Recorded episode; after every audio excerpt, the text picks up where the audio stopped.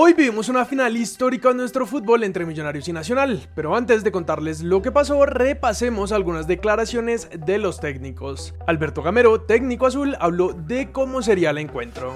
Ahora un partido como el de allá, no nos escondimos, ellos intentaron proponer, jugamos bien y va a ser el mismo partido, un partido en donde el que menos cometa errores va a ser el campeón, el que trate e intente hacer las cosas bien puede ser el campeón y nosotros tenemos esa idea, hacer un gol más que el oponente, va a ser una gran final porque se van a enfrentar dos grandes instituciones. Y aunque Gamero mencionó los errores, Autori, técnico del verde, se centró un poco más en ellos. Los errores los vamos a cometer hasta el último día de nuestra vida. Lo que no podemos es cometer los mismos, porque ahí no hay evolución. Esperamos en el partido equilibrio emocional porque todas las finales generan niveles de ansiedad muy altos. Organización, orden e inspiración de los jugadores. Esto es lo que define los partidos, especialmente partidos como este.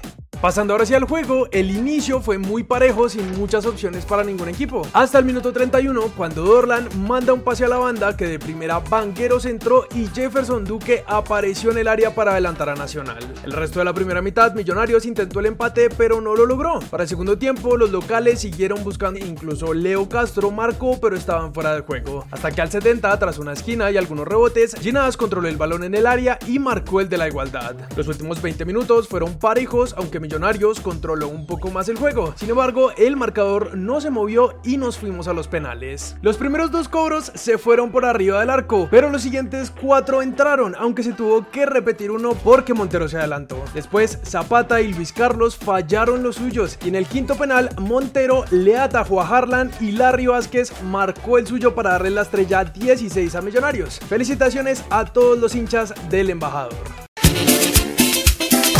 Pasamos con el mercado de fichajes porque los nuestros como siempre están dando de qué hablar. En Italia la prensa asegura que la Juve ya estaría buscando el reemplazo de Cuadrado pues no lograron llegar a un acuerdo para renovar. Según Calcio Mercato, el elegido sería el estadounidense Timothy Weah que actualmente juega en el Lille de Francia. Mientras que por el lado de Juangui aún no sabemos cuál será su próximo club o si de pronto logre llegar a un acuerdo en Turín, porque como sabemos en el fútbol todo puede pasar. Nos vamos a Inglaterra pues lo más seguro es que Davinson Sánchez salga de Tottenham y según reporta Globo Sport en Brasil, Dao habría sido ofrecido al Flamengo y agregan.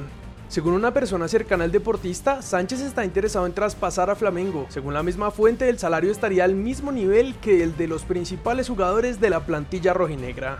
Finalmente pasamos a Argentina, pues el presidente de Racing le había pedido a Cardona que consiguiera un equipo para la próxima temporada. Sin embargo, Teis Sports publica que aunque el club busca venderlo en este mercado de pases, hay un problema.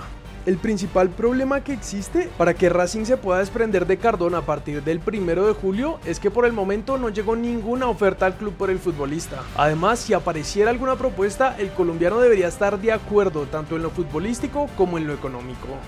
Para terminar, tenemos al primer campeón del ascenso. Patriotas igualó a cero en el juego de vuelta ante Llaneros y gracias a la ventaja de un gol en el partido de ida, se llevó el título del primer semestre en la B. Por eso ahora está un paso más cerca de volver a la primera división y tendrá que enfrentar y ganarle al campeón del segundo semestre, o en caso de perder, conseguir el ascenso en el partido de repechaje. El Sánchez Escobar será el nuevo técnico de Aucas de Ecuador. Harrison Santos se coronó campeón de la Liga de Futsal en España con el Barcelona.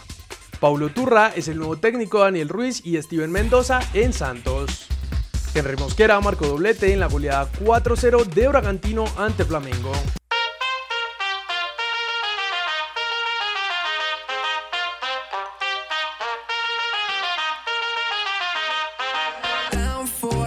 long run now. Red Corvette and my drop top down. Calling up my digits in my Motorola, and I'm speeding like I robbed someone. Falling and I'm